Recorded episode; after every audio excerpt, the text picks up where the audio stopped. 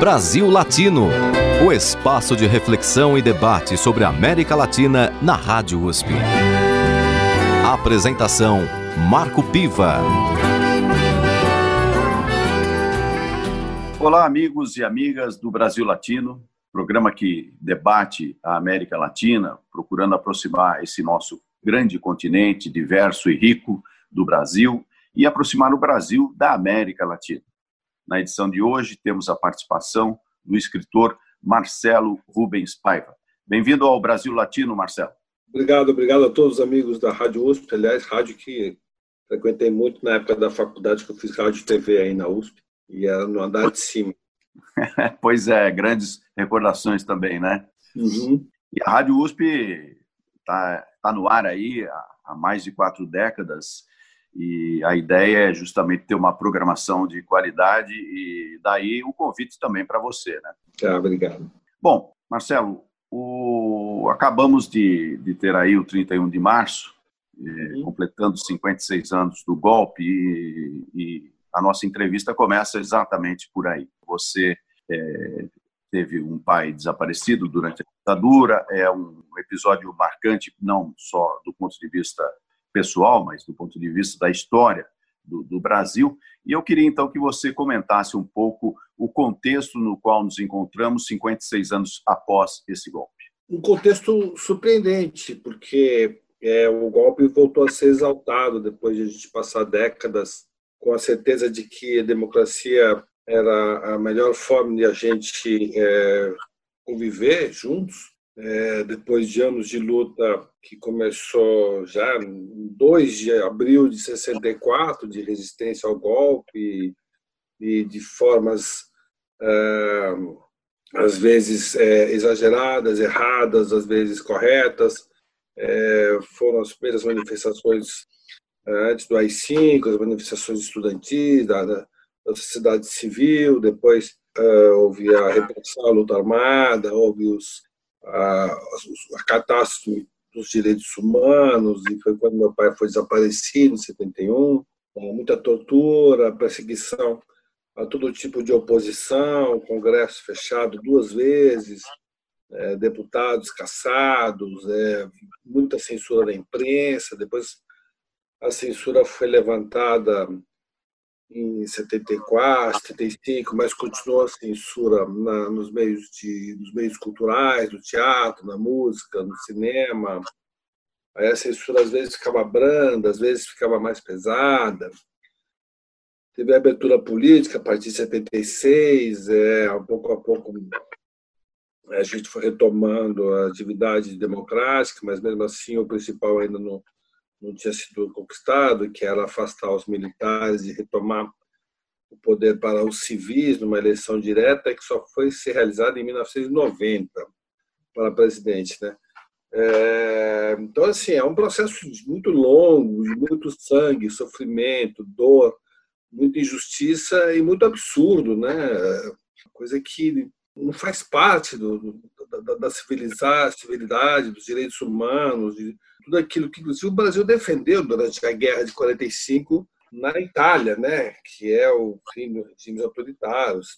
É, é, estávamos dentro do contexto da Guerra Fria e os Estados Unidos e, o, e a União Soviética dividiram o mundo em dois blocos e era uma, uma, uma guerra invisível que afetou todo o continente e todos os povos, do leste europeu ao, ao, à América do Sul é, achávamos que já tínhamos superado esse trauma a partir da eleição de 90, a partir de, da aprovação de uma nova Constituição em 88. A moeda se estabilizou, a economia voltou a ter índices razoáveis de crescimento. Foram oito anos de estabilidade política razoável do governo Fernando Henrique, mais oito de estabilidade política bastante intensa no governo Lula, é, inclusive de muito crescimento econômico, a economia mundial favorável, com uma boa política de distribuição de renda. É, aí vieram os escândalos, veio o governo Dilma, alguns desmandos é, na economia, aumentou o desemprego e deu no que deu. Estamos vivendo um momento em que é, o presidente eleito democraticamente fala uma coisa, o resto do mundo fala outra, é, exalta torturadores, é, comemora o, o dia do golpe militar como se fosse um dia da liberdade, e cercado por militares que estão assim, e a todo tempo ameaçando a, a, a democracia, a estabilidade democrática, né? fechar o Congresso, fechar o Supremo, e instaurar o estado de sítio, e festejando até uma, das coisas mais odiosas da nossa história, que é o AI-5, o ato institucional número 5, que quem tiver um dia a oportunidade de dar um Google e ler para ver do que, que se trata, aquilo lá, nenhum, nenhum país jamais é, vai desejar aquilo para ele mesmo, entendeu? Ah, então, enfim, depois de tantas décadas de luta, de, de reconstrução, de uma estabilidade democrática, uma estabilidade política e social, de um pacto realizado entre todas as, as correntes da, da, da, da, da política e, e, da economia, um país tão diverso, multicultural, sempre de fronteiras abertas, aceitando imigrantes, quando na maioria dos países eles são uma praga, né? aparece esse governo que festeja esse período tão triste da nossa história. Realmente é, é surpreendente. Agora, por exemplo, o, o top trend do, do, do, Twitter é Bolsonaro Day. Não sei nem do que, que se trata aqui, mas já imagino que é alguma coisa horrorosa aí que deve estar por trás disso. Como ontem foi o Ditadura Nunca Mais. É, ontem teve um panelaço gigante nas janelas brasileiras, é, não só por conta da postura autoritária e teimosa do atual presidente, como também para eleger muita gente gritando ditadura nunca mais. Foi, o maior panelaço que teve esse ano. Então, eu acho que estamos, sabe, tudo que a gente não precisava agora é esse tipo de conflito é, divisório entre o, o poder federal e o resto do país, né? Nesse sentido, você vê alguma possibilidade de um fechamento do regime? Acho difícil, porque, diferentemente de 64 ou de outras épocas, é, a sociedade não está querendo um, golpe, né? a sociedade não está querendo um fechamento de regime. Quem está querendo é apenas um grupo restrito de, de, de, de políticos, com, com, fanáticos, seguidores e, e, e, e militares que uh, não têm não tem o porquê é, fechar as instituições, já que eles estão no poder, entendeu? Diferentemente de 64, que eles não estavam no poder. É, não, não, faz muito sentido, não faz muito sentido, eu acho que é muito difícil ter um golpe. É, Para mim, esse, esse estilo de valorização da ditadura é uma forma de assustar a sociedade mesmo, de colocá-la como refém, de falar, olha, se vocês forem longe, nós vamos apelar para isso, hein? É uma forma, é um blefe, para mim é um blefe e não tem apoio internacional, o Brasil vai se isolar, já está isolado politicamente, vai se isolar territorialmente. Né? É evidente que a sociedade é, não está unida em torno de um líder que, consiga, que possa nos, nos unir numa grande é, campanha é, por impeachment, ou por renúncia, ou por mudança de regime, mas também não está desunido o suficiente, como esteve em outras épocas, para que houvesse esse golpe. O conjunto das Forças Armadas, na sua opinião, é, elas é, caminhariam mais para o lado de uma garantia da ordem democrática ou você vê cisões importantes nessas forças? Eu não sou especialista e também não sei exatamente, acho que poucas pessoas sabem o que está acontecendo dentro dos quartéis. Mas, pelo que a gente percebe, quem está grudado no uh, presidente Bolsonaro é justamente aquele tipo de militar que foi militar aliado ao golpe 74. Né? Inclusive o general Heleno, que é um dos seus grandes mentores, foi é, ajudante de ordens do, do Silvio Frota, general Silvio Frota, que foi é, o terror da democracia. Né? Foi o, o general de linha dura que, em, até 82, começou a organizar os atentados a bombas contra é, organizações que estavam apoiando a democracia, como a OAB, a ABI, e, e, quase causou aquela catástrofe do, do, Rio Centro.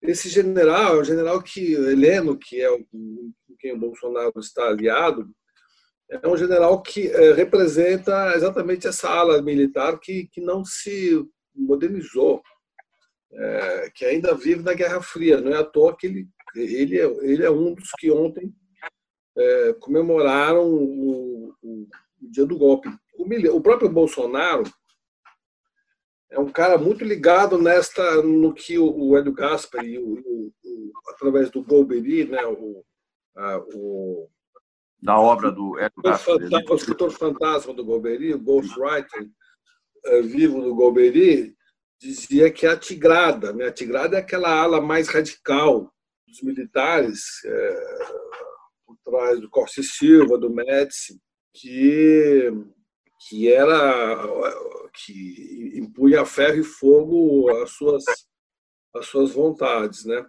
O, general, o Bolsonaro, como capitão Bolsonaro, ele, ele esteve lá no Vado Ribeiro, ele, ele era de Eldorado Paulista, onde ocorreu a guerrilha do Vado Ribeiro, ele viveu e testemunhou o tiroteio na cidade dele.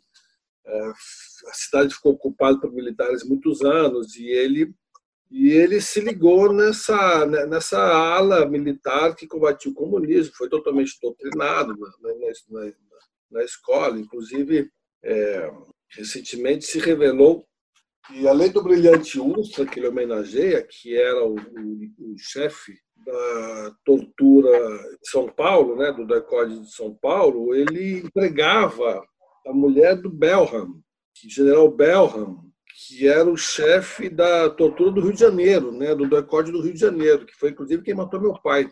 E, então, é, o Bolsonaro é completamente ligado a essa ala mais radical e sanguinária da, da época do, da ditadura do, do, da ala militar, né? Então não tem porque também eles se cercar de militares democráticos. Agora que eles existem, eles existem. Eles estão por aí. O próprio Santa Cruz, né, foi foi demitido. É, é, a gente acha que não é possível que passado tanto tempo os militares ainda vivam nessa mentalidade de guerra fria de achar que o comunismo está na fronteira do Brasil para comer nossas criancinhas, né? Você que tem essa história marcada pelo desaparecimento do seu pai, toda a sua família, é, como é que você vê é, esse momento é, tão delicado da nossa história é, e, ao mesmo tempo, a, a luta que ainda continua pelo resgate da memória, da verdade e da justiça? Bom, fez o que deu, né? Até então, a comissão na verdade, foi até bastante, não foi muito longe, mas foi, foi até onde deu, né? O Brasil sempre, a partir de, de, de 90, 85, teve uma, uma eh, e eu sempre critiquei muito isso como como democrata e como um, um, uma vítima, né? Sempre critiquei, minha família sempre criticamos a forma ah, conciliatória com que a política brasileira foi feita ah, depois da ditadura. Né? Então, o governo Sarney demorou muito tempo, que era, um, que era um, um, um, político muito ligado aos militares, ele era do partido dos militares, a Arena, é, mudou de lado no último instante, e infelizmente, para a maior tragédia brasileira, o Tancredo morreu. É, para nós, foi, foi, uma das coisas mais é, chocantes que, e desnecessárias que aconteceram na nossa história, um acaso, né? por um erro médico, aliás, o Brasil não teve aquela, aquele, aquela postura que outras democracias tiveram de é, condenar o, o, seu passado com, com veemência, inclusive com ações judiciais. Né? Então, enquanto na Argentina a gente vê aqueles processos condenando torturadores, prendendo ex-presidentes, ditadores. É, a gente via no Chile alguns processos, no Uruguai, na Espanha, em Portugal. É, o Brasil não. O Brasil é, foi muito condescendente, foi deixando.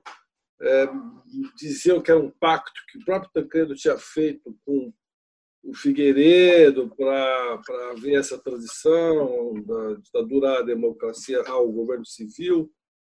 Depois veio governo Collor, que foi um governo, foram dois anos de, de, de, trevas na economia, ninguém pensou nisso. Depois veio o governo Itamar, que também não fez muita coisa, mas pelo menos resolveu o problema, é, o caos econômico. Aí veio o governo Fernando Henrique, que começou a luta para o reconhecimento dos mortos desaparecidos, é, é, através de indenização e tal, mas também não punia os militares da forma como deveriam ser punidos, até porque o Henrique é filho de general. Né?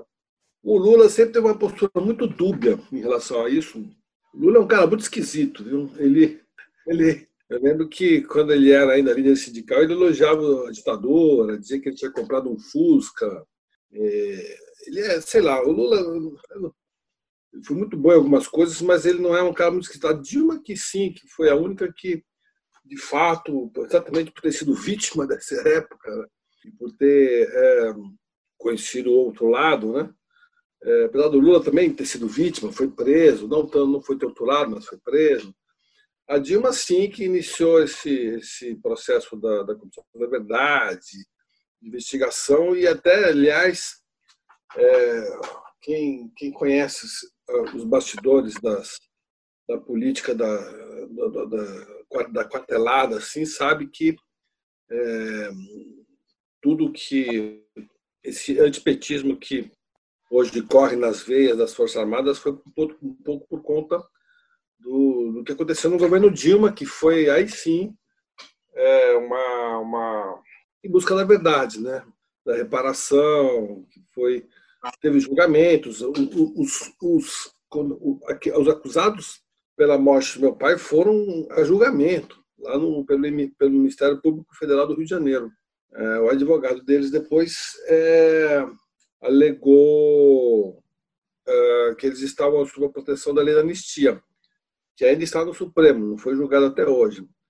É, então, eu acho que, é, de fato, é, demorou muito tempo. Né? Quer dizer, Dilma só no ano 2010, que começou, 2014, que foi a Comissão da Verdade, né, 50 anos da ditadura, só depois de 50 anos de, do golpe que começou a se julgar os abusos aos direitos humanos cometidos pelos militares em décadas antes. Então, acho que demorou muito tempo.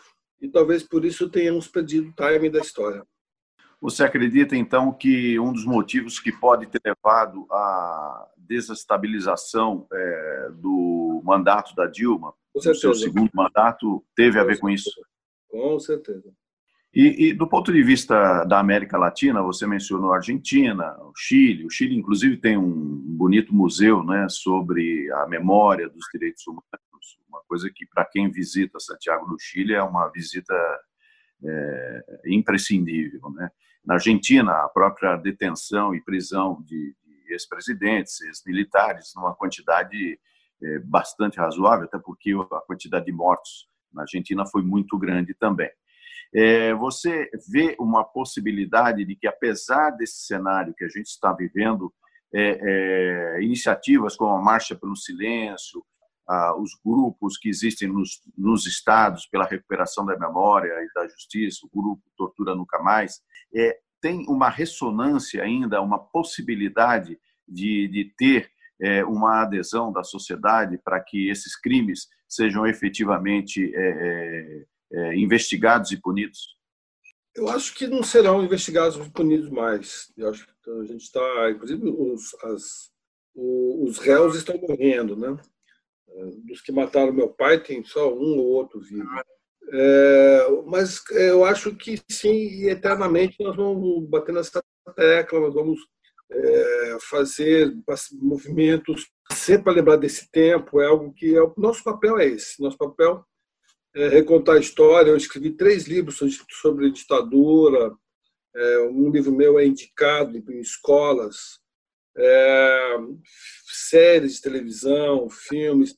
Eu acho que sim, acho que a gente tem que, nosso papel como sociedade civil, democrata, que pensa, que quer um Brasil melhor, vai sim sempre lutar, lutar, inclusive porque a reverberação daquele tempo continua ainda a ecoar nos nossos dias, né? a, a, a tortura dos negros das favelas, Paraisópolis, o que aconteceu em Paraisópolis é fruto disso, a divisão da polícia, a existência da polícia militar, a forma como a polícia militar é treinada, é, ainda reverbera no nosso tempo esse autoritarismo, essa sociedade é, escravocrata que a gente tem, que considera uma doméstica um ser inferior que não possa ir a Miami, ou que ainda existam dois tipos de elevadores, elevador de serviço, elevador principal, duas, duas entradas dos condomínios, a entrada de serviço. Quer dizer, eu acho que isso tudo é, ainda é uma reverberação da ditadura, de um período em que o Brasil é, é, tem uma elite econômica que se separa do resto e que quer seus, manter seus privilégios. O Brasil não passou por uma revolução francesa, por uma, uma revolução é, protestante inglesa, como a Commonwealth. O Brasil não, não passou por uma pela reforma protestante. O Brasil ainda é uma sociedade muito conservadora, muito atrasada e, e, colonial, entendeu? É uma colônia aqui ainda, né? A gente é, lá o presidente brasileiro ficar batendo no continente, o presidente americano é uma vergonha, é um vexame. E, e, e eu acho que isso tudo é, é, é, a ditadura foi um retrato muito é, ampliado deste, deste, dessa contradição brasileira entre o futuro e o passado passado escravo, né, escravocrata, né? É, o nosso papel é esse, nosso papel é lembrar. Eu tenho muito, muita admiração, por exemplo, pelo povo judeu que não abre mão da, da, da lembrança do Holocausto, entendeu? do Holocausto que ocorreu na, na Segunda Guerra Mundial. Não abre mão de jeito nenhum. Eles produzem muitos é, eventos, tem museus espalhados no mundo todo. Eles é, tiveram os, os, crimes sendo julgados, inclusive alguns até em Israel. É, eles é, fazem documentários, fazem filmes, os próprios cineastas judeus estão sempre falando disso e, e, e, e eu, eu, tenho uma admiração enorme por, por, por, apesar de Israel hoje estar na mão da extrema direita é, de um regime bastante é, agressivo eu tenho uma admiração profunda pelo povo judeu e pelo, inclusive por Israel, é, por, exatamente por, primeiro por conseguir sobreviver diante de um mundo todo é, antisionista, né? Foram perseguidos no mundo todo, inclusive nos Estados Unidos. Segundo, por manter firme o propósito de não é se fazer de vítima, não, é de contar a história, porque realmente, de fato, aquilo aconteceu. Famílias inteiras perderam seus seus antepassados, né? No Brasil mesmo tem muitas famílias que não sabem mais onde estão seus avós, quer dizer, imaginam que tenham sido levados aos fornos de Auschwitz, né? É, então eu acho que é, o que o que o povo judeu faz, é, a forma como o povo judeu retrata o Holocausto e relembra sempre a humanidade de como de até onde pode ir a loucura humana, a histeria da loucura humana sobre a liderança de outros malucos, é, isso nos é inspirador, entendeu? A gente tem que, claro, que guardar as proporções, falar das nossas mortes, das nossas tragédias também sempre para que uh, não ocorra mais. Ditadura nunca mais. Esse é o nosso tema. Ditadura nunca mais. Marcelo, nós falamos muito sobre política, sobre o atual momento brasileiro, mas agora vamos falar um pouco da sua obra, da sua extensa obra na literatura, que também vai para o cinema, para o teatro. É, você, desde a sua primeira obra, Feliz Ano Velho, até agora, o que, que você considera que foi é, esse amadurecimento na sua, na sua trajetória? Eu acho que escrever é estar sempre, sempre é, aprendendo, né? É, ao mesmo tempo, também não se pode apenas é, praticar sem, sem ter uma base teórica. Eu comecei escrevendo com uma pequena base teórica, eu fazia faculdade de, de comunicações, eu tinha uma, uma família em que a literatura sempre foi muito importante, fiz escolas em que é, a literatura eram prioritárias, li muito, desde, desde os adolescência, lia muito, gostava de ler, gosto até hoje, é, dos clássicos aos livros mais populares. É, mas também, com 20 anos de idade, eu, eu, sabia que eu não era um escritor pronto de maneira alguma. Fui fazer curso de dramaturgia, fui fazer mestrado em literatura, fui fazer fui estudar em Stanford, literatura, fiz todo tipo de curso, li muito, continuei lendo muito, leio muitos autores clássicos e contemporâneos, leio colegas meus, participo de feiras literárias e debates e, e, e uma, uma, um bar aqui em São Paulo que a gente se encontra, os escritores que estão morando em São Paulo e às vezes recebemos visitas de, outros, de escritores de outros estados. É, já, eles já sabem onde a gente está e toda semana a gente se encontra. Agora não, porque agora está todo mundo em casa. Mas é, eu acho que a literatura é um processo, tem sempre informação. É, eu estou escrevendo, estou aprendendo e, ao mesmo tempo, estudando, também estou me aprimorando. Né?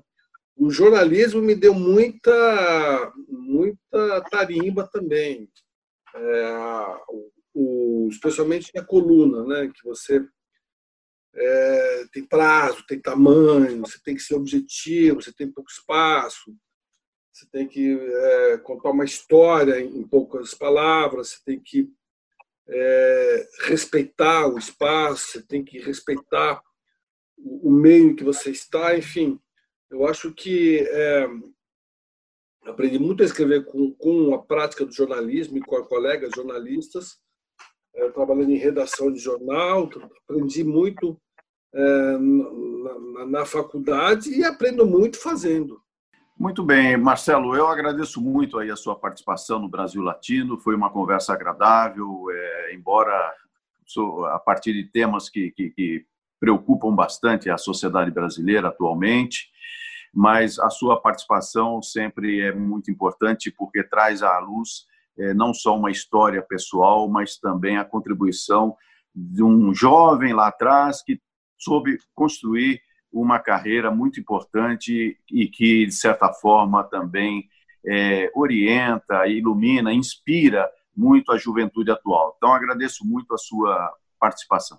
Obrigado, Marcos. Tudo de bom, tudo de bom, pessoal da Rádio USP. E até a próxima. Ok, muito obrigado e até a próxima. Você está ouvindo Brasil Latino, o espaço de reflexão e debate sobre a América Latina na Rádio USP. Apresentação Marco Piva.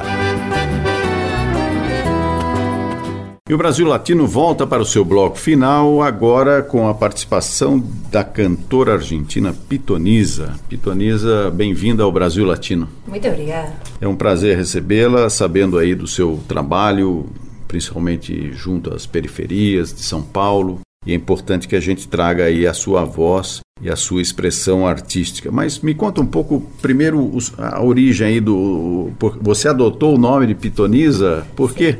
Adotei, adotei por, pela minha religião, que eu sou espírita, sou do candomblé e vem da, da Espanha, é, do, do povo cigano, né, que tinha as pitonizas que liam as mãos, as borras do café, liam as borras de cristal, e também vem da, da Grécia, né, de, dos griegos, que eram as assistentes dos oráculos. E lá na, na Argentina você já desenvolvia esse trabalho? Como é que era a sua vida artística lá em Buenos Aires? E, sim, comecei a cantar com 16 em um grupo que chamava Efecto Atemporal. Eles faziam black music. E com 18, 18, 19 eu me achei com, com o hip hop. Então, a partir desse momento, comecei muito timidamente nas ruas, no metrô, a cantar, nos trens, nas praças. Mas a partir dos 20, já, já começamos a fazer disso algo um pouco mais profissional. E há quanto tempo você está em São Paulo? Já quase quatro anos. Não, perdão, no Brasil quase quatro anos. Em São Paulo estou faz quase dois. Dois. E, primeiramente, você veio para onde aqui no Brasil? Rio de Janeiro. Rio de Janeiro. E não deu muito certo lá ou o que, que a verdade é que percebi que é um lugar é, um pouco mais de outro estilo de música. Algo um pouco mais clássico como a samba, MPB, funk. Eu acho que o hip hop está bem bem representado aqui em São Paulo. E então vamos ouvir aí a primeira canção com a Pitonisa. Vamos apresentar Nada Alcança. Brasil Latino. caí,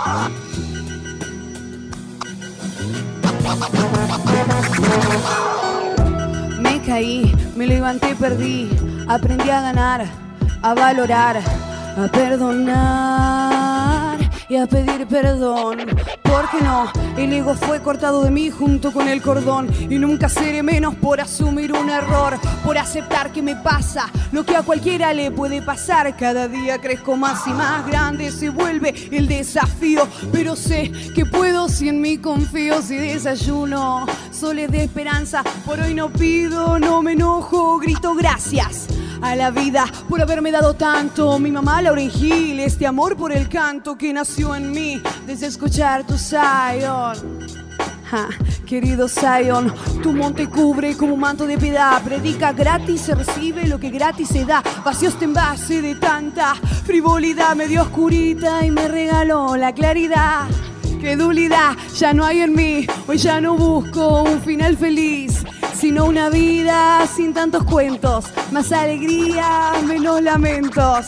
Oh, no me deslumbran las luces, tampoco el brillo y mucho menos los billetes que no llevo en mis bolsillos. Picate uno, pela su último lillo, vive el momento. Esto nace sin estribillo, sin lupa alguno.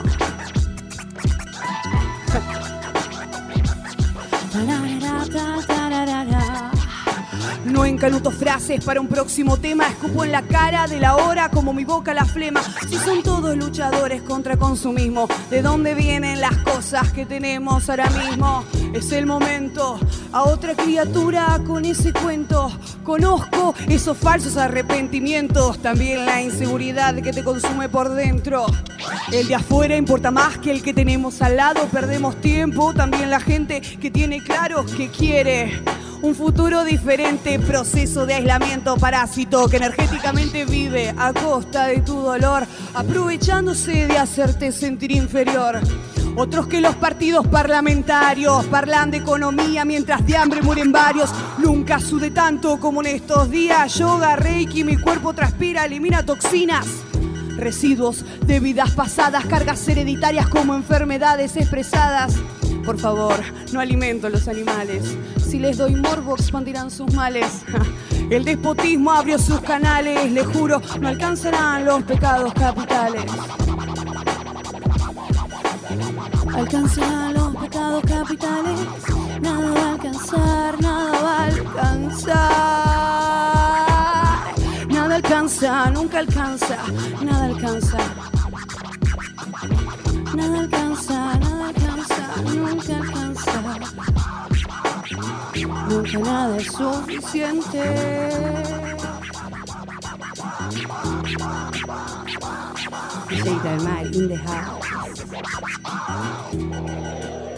Vocês ouviram Nada Alcança com Pitoniza, que é a nossa entrevistada neste último bloco do Brasil Latino, o programa que busca aproximar o Brasil da América Latina e a América Latina do Brasil. Pitoniza, como é que está sendo esse trabalho seu aqui em São Paulo? Incrível, incrível. Aqui as coisas acontecem para quem caminha e para quem procura.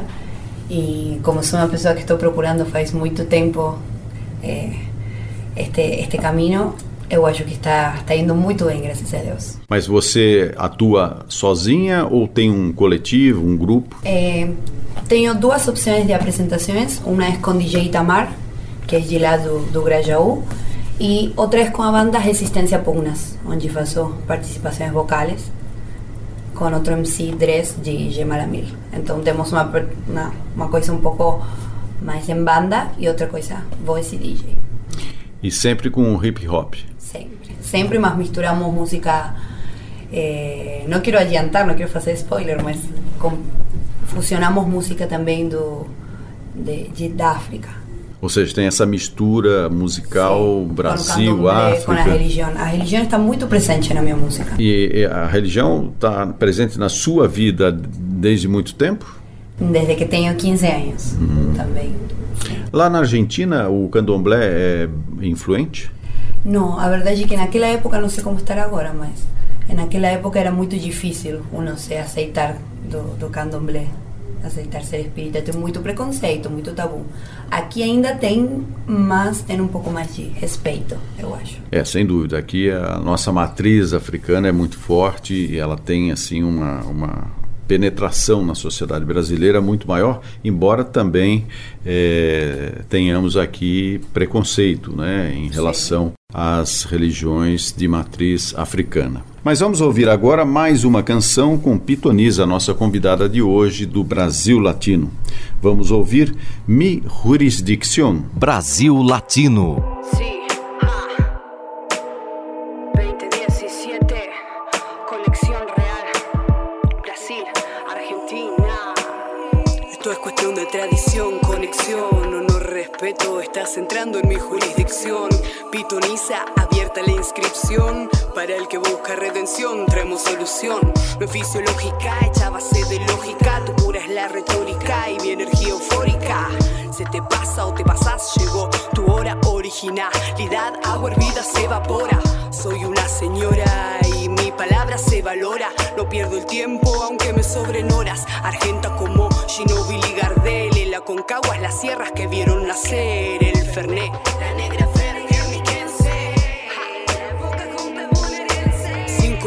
colonización, acostúmbrese de cuclillas. Póngase, arrodíllese, mejor que rece. Bonaerense. Ja, que porteña bonaerense. Che, che, che. Guerniquense. Todos tenemos derecho a opinar, así como yo de seleccionar que escuchar. Te falta para mis auriculares sonar. Te falta para saltar de entrada plato principal. Qué casual, lo mío es un manjar. Lo tuyo juego en televisión para rellenar. Llamativo el coche para llamar la atención. Repito, estás en mi jurisdicción. Tus poses y posturas se quedan tras el portón. Bueno, bueno, en conclusión. Erizo tu piel con mi canción o altero tus sentidos con mi conexión. Porque por percepción sobran razones para creer. No puedes dominar esta clase de mujer.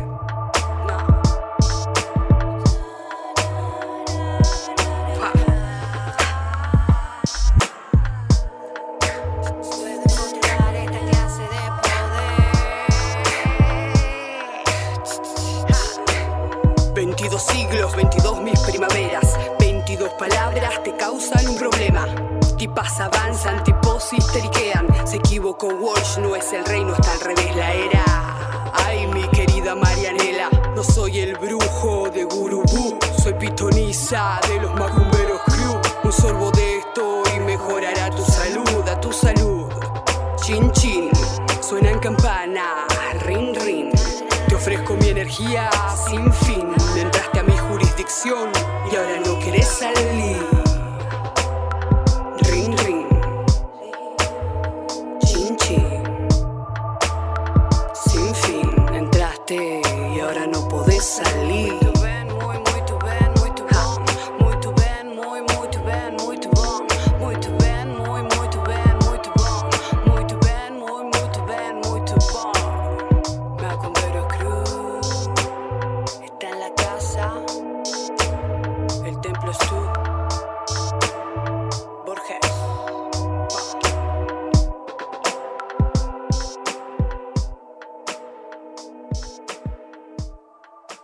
Vocês ouviram Mi Jurisdicción com Pitoniza, nossa convidada do Brasil Latino de hoje, uma cantora argentina que está morando em São Paulo já há dois anos, no Brasil há quatro anos, e ela tem feito um trabalho nas periferias da capital paulista, especialmente através do hip hop.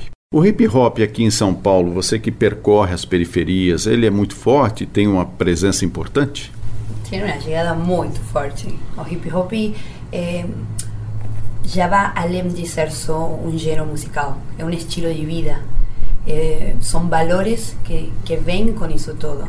Então, para quem realmente o representa, aqui tem bastante. Graças a Deus tem bastante. E o hip hop, ele, ele congrega mais artistas da periferia ou você aqui também circulando por São Paulo vê uma presença do hip hop junto à classe média ou mesmo Não, é outras classes? é indiferente às classes. Hoje tem eh, a todo mundo fazendo hip hop porque é uma militância sem política. Então é uma forma de gritar e se sentir ouvido. Então não, não difere das classes.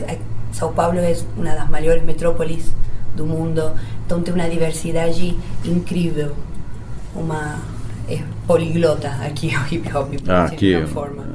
Ou seja, essa penetração do hip hop ela tem aí uma, uma coisa muito forte, não só na periferia, quer dizer, uma coisa mais não, ampla não, que não. você. São Paulo, São Paulo em geral Uhum. é, respira hip hop.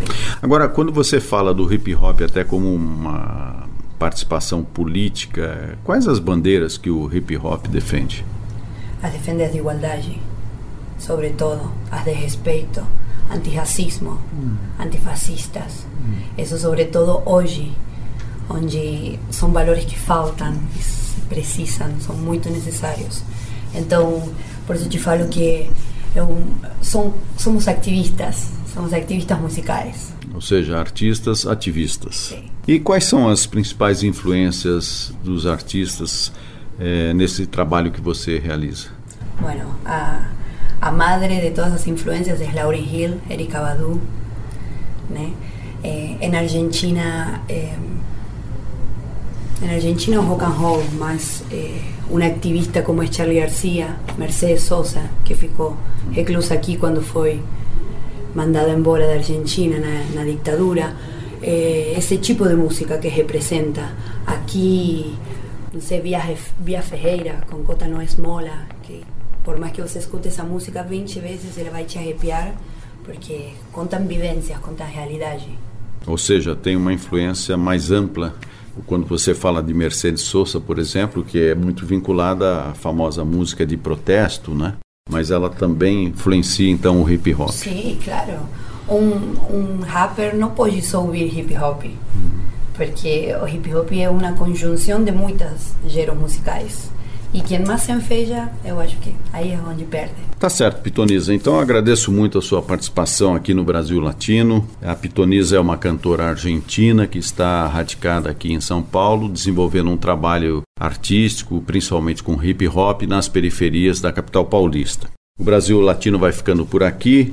Na produção de áudio, Benê Ribeiro. Na produção, Alexandre Veiga. Estagiário, Vitor Coutinho. Curadoria musical, Carlinhos Antunes. Se você quiser falar com a gente, pode acessar nossa página no Facebook. Todas as edições do Brasil Latino estão disponibilizadas no SoundCloud. Você pode clicar aí www.soundcloud.com barra brlatino e ali estão todas as nossas edições, você pode recuperar é, todas as entrevistas e apresentações de artistas que passaram pelo Brasil Latino. Eu fico por aqui, me despeço anunciando a última música da Pitonisa, que é Hop Go Hun um hip hop bem interessante. Acompanhe e eu espero a sua audiência em nossa próxima edição. Um grande abraço. Tá muito bem, tá muito bom. Tá muito bem, tá muito bom. Expect the unexpected, motherfucker. Yeah, Sergio. Borges en los platos. Pitoniza el mic. Sé lo que vino aunque a veces lo olvide Desconozco el declive También la puerta al mal humor que me reprime Los buenos humos que contaminen Las malas vibras, las flechas siguen Y así esto sigue Vida más, sea osado Vergüenza, pudores, limitaciones Todo de lado. A lo sin rencores pero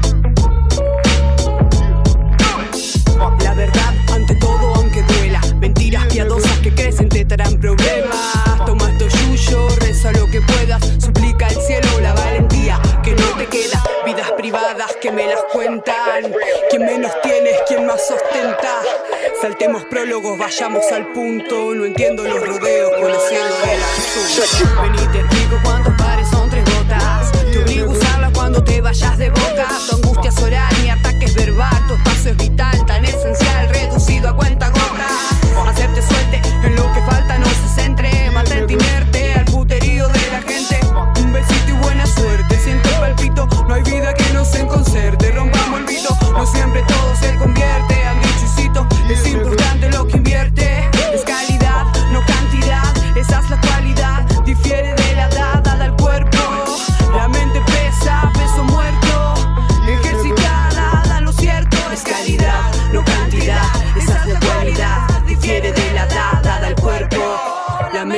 Pesa, peso muerto. Ejercitada, da lo cierto.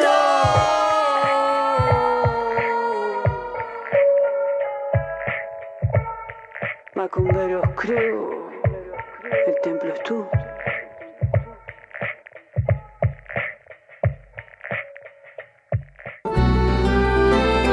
Você ouviu Brasil Latino, o espaço de reflexão e debate sobre a América Latina na Rádio USP. Apresentação Marco Piva.